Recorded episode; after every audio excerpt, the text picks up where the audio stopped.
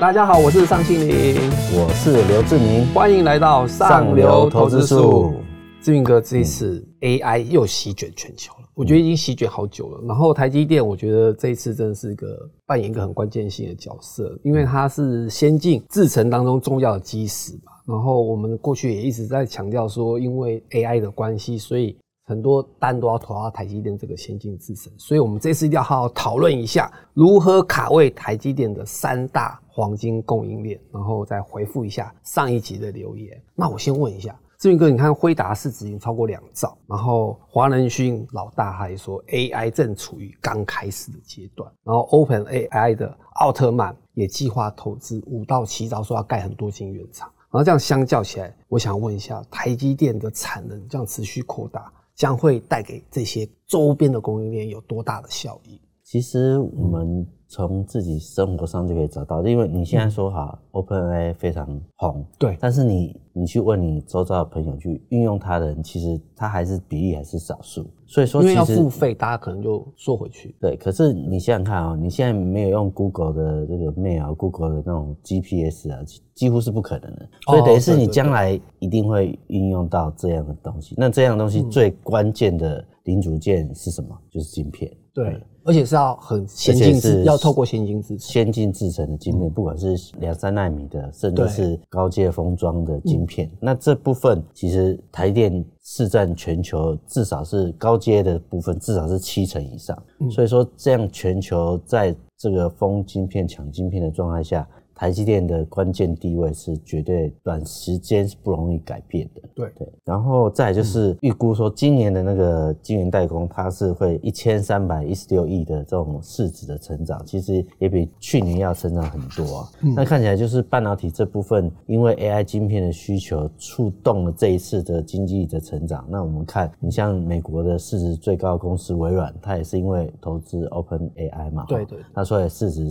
超过三兆。那苹果当然也是。世界呃超过三兆，但是它在 AI 的布局没有那么坚实的状态下，它就退变第二名了。那现在像辉达，它从一兆美金，然后两兆，现在已经过两兆美金。那它看起来在辉达在晶片上的这个布局的状态下，其实在 AI 时代，它目前还是最领先的公司。那现在辉达为什么，比如说它营收成长力道那么强？主要是因为台积电的一些先进封装的这种晶片，它其实开始扩产量产。然后也给辉达，所以它营收会出来。嗯，那当然辉达的获利出来以后，才会到下端的那种像广达、嗯呃、技嘉，甚至是伟创、像组装厂，因为你要先拿到晶片嘛。所以说，我觉得这是在这全球大家在封这个高阶晶片的这个状态下，台积电还是最重要的。对，那我要赶快问一下，因为我觉得这一波这个台积电的扩大资本支出的情况下，整个半导体制造设备这些，估计到二零二五年要达一千两百四十亿美元哦，又是历史新高。所以半导体设备股，你觉得哪些是要特别关注？其实你看哈，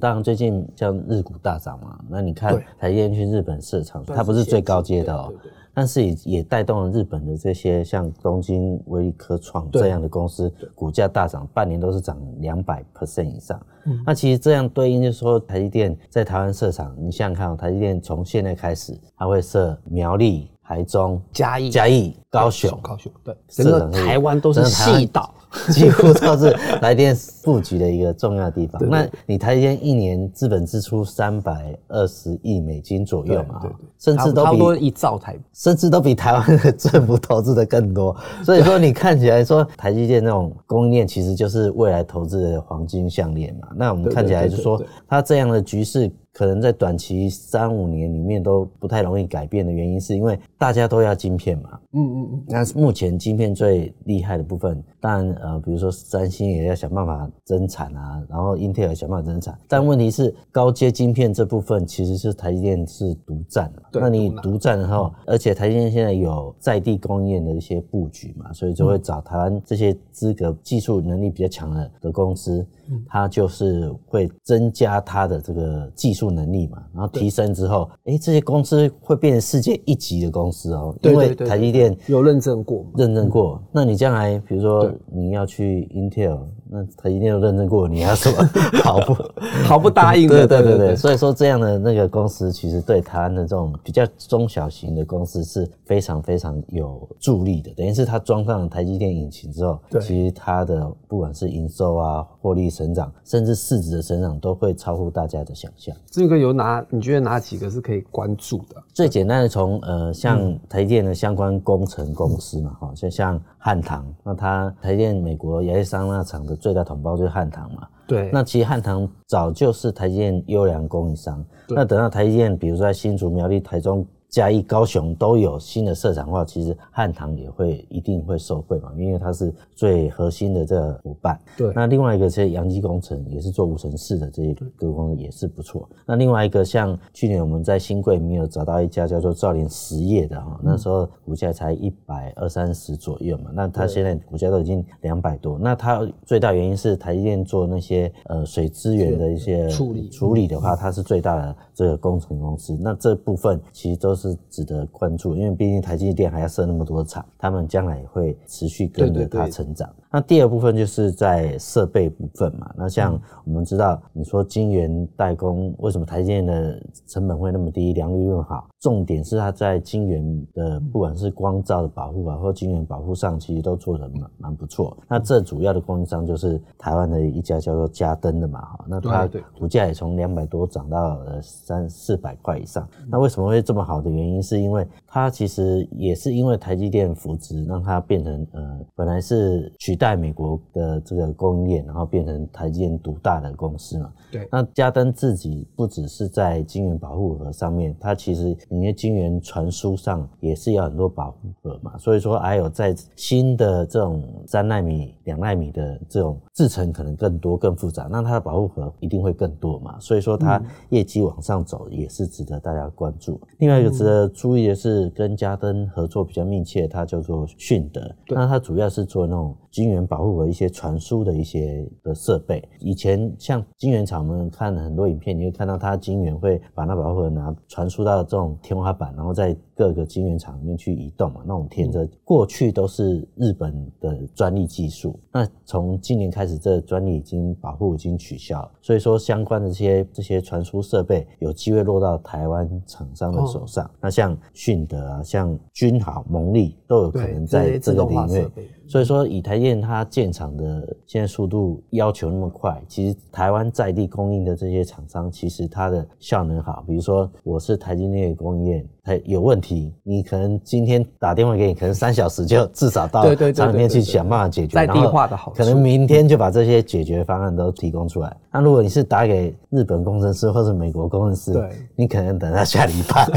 对，所以说这效率是不一样的嘛。而且台湾厂商在服务台积电的部分。几乎是把台积电列为天条啊，就是说，一定 台台积电那以前赵元董事长台积电说的算，台积电讲什么我们就做什么，因为台积电做大了就是世界第一，所以说他们的观念跟外商是不一样，所以说这部分是蛮不错。但再就是材料部分嘛，材料部分当然你晶圆制造的时候，你很多这种清洗啊磨呃磨晶圆的这个过程，像中沙啊，像光阳科啊。还有做一些清洗的那种生意化工这样的这材料的供应商，其实也都是台积电蛮好的合作密切的伙伴嘛。那它其实将来也都会变好。好的，刚才聊完之后，投资朋友，然后如果对本期有兴趣的话，请欢迎购买财讯双周刊第七百零六期。然后我也补充一下哦，台积电日前预估二零二四年的资本支出将高达三百亿美元，而且 c o a s 未来的年复合成长也要超过五成，所以法人点名了一些公司。然后其实这几家我们因为也是因为最近有去采访嘛，所以都算是绩优好公司，所以投资人也可以密切注意。像第一个我讲一下宏硕。宏硕其实一直以来就是台积电的认证的一个湿制成设备，然后为什么它最近这么强呢？因为它旗下有两家那个小金鸡嘛，其中一家天虹。带动他们的业绩的大成长，然后其实我觉得关键就是它法人现在全部都立体，所以股价已经八百多块哦，所以是很有可能是第一档千元以上的那个设备股。对，然后第二个星云，星云其实之前跟宏硕有闹过一些。官司，就是可能互告有侵权的问题。啊，不过不管怎么样，他们都是台积电的供应链。然后星云它的业务没有像宏硕这么纯，所以股价可能就相对起来没有这么优秀，因为它有一部分是再生能源，可再生能源这一块可能目前没有成长力道，当然是没有台积电设备这边这么的拉货的强劲，所以它的股价也会比较低一点。但是事实上这一块就是关于在设备这一块，现在目前星云的说法是说要降低再生能源嘛的那个比重，然后拉高一下关于台积电那个拉货的需求，所以今年可能状况可能也是成长力道应该是相当的猛。然后像关于封装设备的话，投资朋友其实我觉得有几家最近股价也涨得蛮多，像万润，因为科瓦斯大家都知道是用堆叠的技术，然后晶片跟晶片堆叠其实那个热的速度很快。它中间要涂一个胶，像石墨烯这种东西，然后其实是万润在做的。当然，万润又打进台积电供应链，所以当然马上就会被大家关注到，所以股价表现的也很好。但是其实这些公司其实在去年的营收都状况都还好，所以你可能投资朋友看，哎，奇怪，去年的营收好像都没有成长，但是它其实今年就很快的就会显现了。不管是先进封装、先进制程这一块，都是需要大量的材料啊，或者是这些设备厂商的澳元。我这边补充一下，因为像 c o v a s 因为虽然台积电扩产，但是它扩产的速度还是没有辉达或者是其他晶片厂需要的快，所以说它真的就一直在排队，大家都在排队。真正会有可能供过于求，可能要等到二零二六年苗栗那个就是立基电让丘那块 厂房的时候的产能出来之后。才有可能达到这种供需呃平衡，所以说从现在开始到二零二六年其实还很早嘛，对，所以说反而对这种设备的布局其实相对是比较乐观一点，因为你看它去年财报其实都没有很好，但是它为什么股价会那么强？原因就是它还有好几年的好光景的。对对。那这里面像比如说像外头那种做点胶设备，那嗯，我这里长期有关注一家叫泰森嘛，它是做那种镭射切割跟镭射的这种检测的部分，那它光跟台积电。做呃，镭射的这种两纳米的检测，搞两年多，哇，今年终于认证了，今年才能通过。所以说，你想想看，那个要打入台积电供应链是多么的困难的。但是你一旦成为台积电供应链的时候，本益比就不一样了。对，就第一个本益比不一样，第二个它营收的成长，你现在看起来好像没什么哦。对对。可是过了一年半年，你就看到它成长力道。所以说，我觉得去把这些公司 book 起来，然后去观察它营收成长力道，其实因为台积电。在 c o v a s 的成长还有很大的空间呢，所以说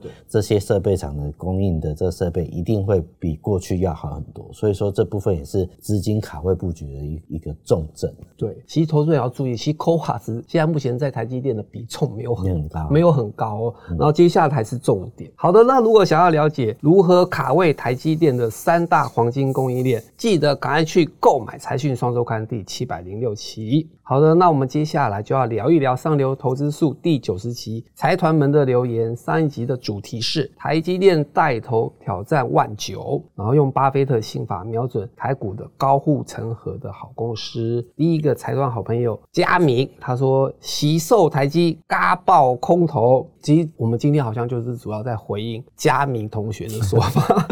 对，其实说真的啊，就很多人去年因为台积电都闷了一年嘛，然后大家就是说，哎，其实不看好台积电啊，可能台积电本益比不应该这么高。然后但是没想到 NVIDIA 财报啊，或是 ARM 的财报，然后让大家知道说，哦，原来其实现在最需要就是先进制程这一段。然后台积电又正式突破七百大关，然后大家就回头说，啊，台积电好棒啊，然后怎么样怎么样，再加上熊本又开工了嘛，所以大家。突然才发现说哇，原来台积电才是最好，而且台积电现在市值还离辉达还很远嘛，对对对，所以说还是有成长的空间的，但不要去追嘛，回档的时候去布局都应该还是蛮安全。好的，那第二位好朋友，然后花样美少年，他说台积电就是世界第一，志明哥怎么看？我也是觉得是世界第一，对，没错，台积电是世界第一。你想想，美国需要它，日本需要它，德国需要它，对，你看，就是以前大家可能比如说挖金矿啊，挖。挖什么石油啊？对，那现在就是要挖这个半导体。对，那半导体第一名的细细矿，半导体第一名就是台积电。所以说这方面短期要被改变的机会也是不高了。所以我觉得台积电相关的供供应商都是看好。对，就是以前台积电、三星还有 Intel 在拼搏，然后其实比的就是先进制程的那个良率嘛，然后看谁可以先跨足到下一步。然后现在三星跟 Intel 其实已经赶不上台积但是现在这个半导体这个地方就很现实，就是大家因为 AI，所以大家要往前走，所以旧的制程可能就没有人要，的量不会这么大了，大家都把量都放在先进的制程，所以台积电就因为这个关系，所以现在就跑在领领跑很前面的了。因为我讲一个小故事啊，就是一般业者讲说，台积电的客户那么多，他如果光一个制程，它可能可以弄一个礼礼拜，就这制程把它完成。比如说 Intel、三星，你高通做完以后做别的，你那制程可能一天就做完这一批货。那换制程的时候，你是不是就有污染的一些风险？对对对。所以说这结构性上，当然台积电技术很好，设备也都不错，但是这种细微的这部分，因为高阶制程就是怕污染。对对对，它的那个空气的就无尘室那个纯度要很干净。所以说这部分我觉得，除非政治上去改变这样的那个，不然的话，台电这种风格跟这样客户的结构要改变，台电继续往上走的机会是不大。对，没错。嗯，好的，那我们今天就聊到这里，记得按赞订阅，也欢迎购买《财讯双周刊》第七百零六期，里面还有更多精彩的上流投资术。我们下次见，拜拜。